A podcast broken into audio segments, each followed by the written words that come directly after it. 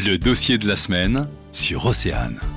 On peut pas effacer l'histoire, mais qu'est-ce qu'on en fait de cette histoire? Plus de 3000 structures rien qu'en Bretagne. Le mur de l'Atlantique, vous en avez sûrement déjà vu un bout lors de vos balades sur les plages. La fortification de la Seconde Guerre mondiale qui s'étend de la Norvège jusqu'à la frontière espagnole n'aura jamais servi, mais les bunkers sont toujours là et il faut bien leur trouver une nouvelle vie.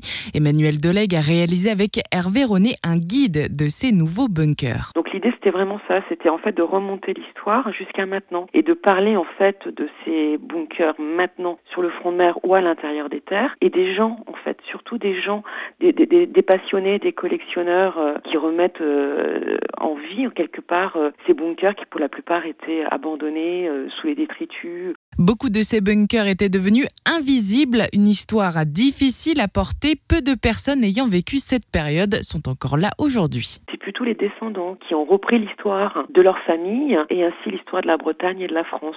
Et je pense qu'ils sont peut-être moins touchés parce qu'ils l'ont moins vécu euh, personnellement. Ils l'ont vécu à travers les histoires de leurs grands-parents ou de leurs parents. C'est peut-être un petit peu encore difficile, mais moins difficile qu'avant. Objectif du guide, mettre en avant les nouvelles vies de ces bunkers. Et donc, euh, on est allé à la rencontre de, de, de personnes, de, de jeunes, de moins jeunes, de collectionneurs, de non-collectionneurs, de gens qui étaient intéressés tout simplement par l'histoire et qui ont voulu euh, bah, s'approprier en fait cette histoire, alors personnellement ou de manière plus collective à travers les musées, pour raconter et pour euh, laisser une trace.